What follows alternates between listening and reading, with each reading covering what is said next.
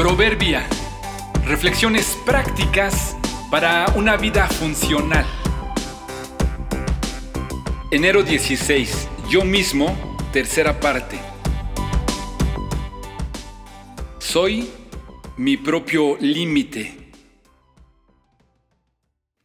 Hay una creencia un poco preocupante o más bien divertida.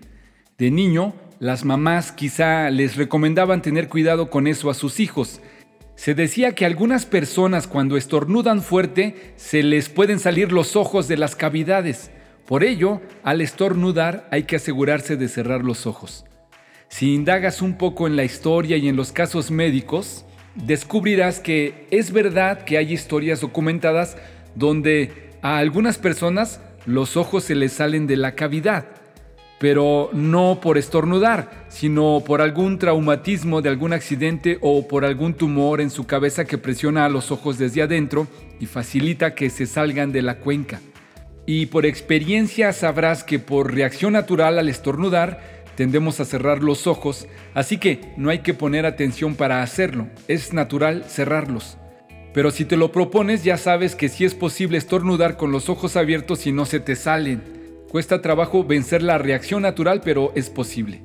Quizá en serio o quizá de broma, pero estoy seguro que más de uno anda por la vida preocupado cuidándose de nunca hacer las dos cosas al mismo tiempo o más de una mamá sigue espantando a sus hijos con ello. También estoy seguro que más de uno andará por la vida sin atreverse a intentar algo más, sin hacer un esfuerzo extra porque piensa que solo es capaz de hacer lo que le piden y no tiene iniciativa propia. Otros que solo cumplen sus horas y terminan exhaustos. Otros más que piensan que no pueden ser independientes. Otros que no se atreven a dejar su tierra y probar nuevos horizontes. La única forma de saber si puedes realizar más de un emprendimiento es intentándolo. Es un hecho que es mejor hacer una sola cosa bien que varias mal hechas, pero podrías probar, vencer la tendencia de pensar que si te esfuerzas mucho se te salen los ojos.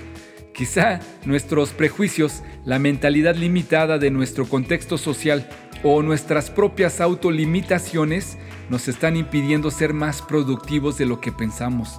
Confía en Dios e intenta llegar más lejos. Pon todo lo que hagas en manos del Señor y tus planes tendrán éxito.